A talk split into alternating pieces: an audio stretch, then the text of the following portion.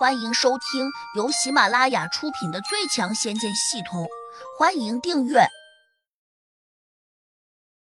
第七百八十三章：无事献殷勤。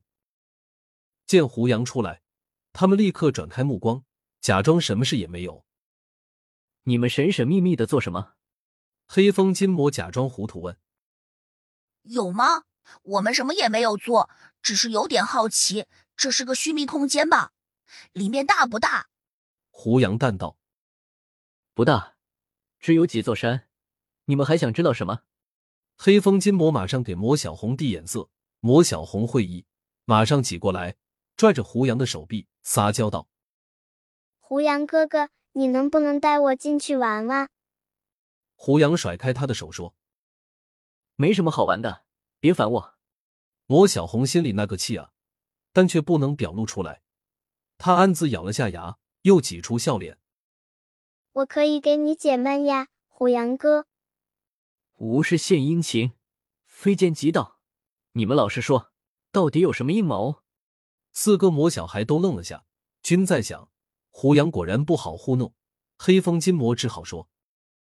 我们担心老大你不要我们，所以就合计了下，想让小红陪你解闷。不管你想要他做什么，他都能满足你。胡杨鄙视的看了眼只是个七八岁娃娃身躯的魔小红，说：“我取性正常，没有恋童癖。”说完，他便收了石球，出了门。四个魔小孩面面相觑，均摊手表示无语。你去哪？魔小红追上来问。我们老是待在这里也不是办法。有句话说得好，救助难为人。我这就去和燕心真人告辞，你们在这里等我。胡杨头也不回道。四个魔小孩都有些着急。黑风金魔问：“我们能去哪儿？待在这里不是更好吗？”好什么好？寄人篱下，有意思吗？胡杨没好气道。四个魔小孩不想离开这里。自然是想到这里距离山下那处魔岩比较近。如果胡杨执意要带他们出去游荡，那就无法吸收到魔气了。拉出魔眼虽然被封印了，但里面总还有些魔气渗透出来。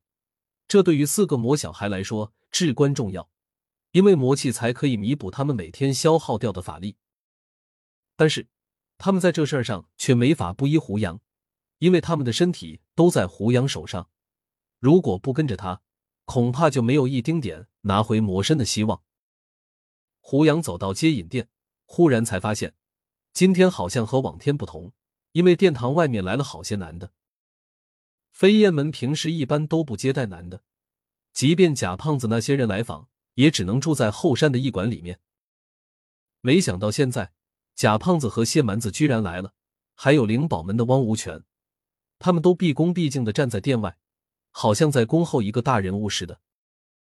胡杨好奇的用神识往殿内瞄了一眼，这才发现里面还有不少人。其中一个坐在殿堂上首，正大马金刀笑着的男子，胡杨一点也不陌生。这不是寻界仙使洛不凡吗？他来这里做什么？贾胖子耷拉着脑袋站在门外，本来有些垂头丧气的，但一眼看见胡杨后，他顿时就来了精神。似乎还有点兴奋。哎呦喂，我的虎哥啊，你终于来了！你怎么一点也不着急呢？胡杨诧异的看着他问：“我着什么急？你还不知道啊？巡界仙使洛大人正在里面提亲呢。提亲？对，他看上展月娥了，就是你的未婚妻。燕心真人已经变卦了，准备另攀高枝。”便想着把展月娥嫁给骆大人，这下你可惨了，脑袋绿了吧？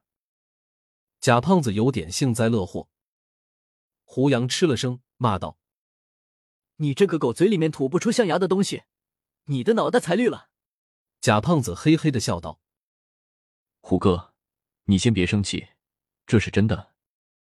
你要是不信，你可以进去问严心真人，我刚才已经听见了。”他对骆大人十分满意，恨不得马上就叫展月娥和他入洞房呢。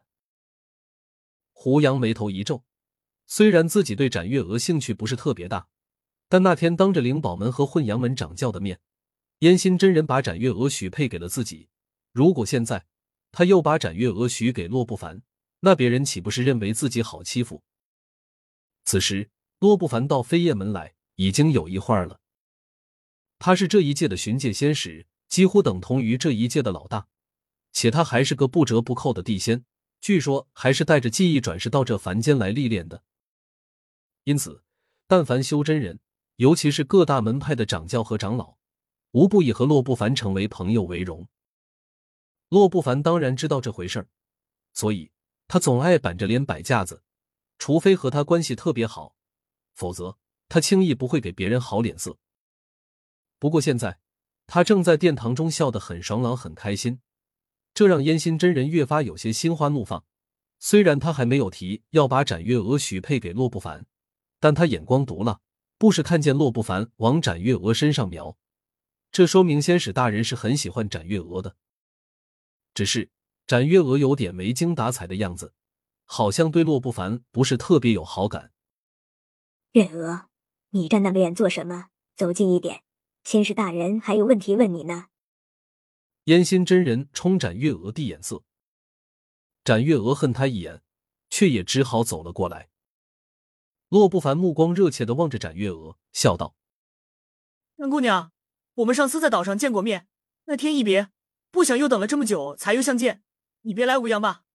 展月娥微微垂头说：“我还好，没什么变化。”洛不凡哈哈一笑。我今天到这里来，主要是了解一下这一片的情况。大家都应该清楚，我是一介巡使，整个修真界大大小小的事情都归我管，看起来权力不小，实际上责任很大。所以大家务必要配合我的工作。燕心真人和灵宝门掌教天平真人、混阳门掌教贾之明均连连点头，说他们一定会听从洛不凡的吩咐。本集已播讲完毕。请订阅专辑，下集精彩继续。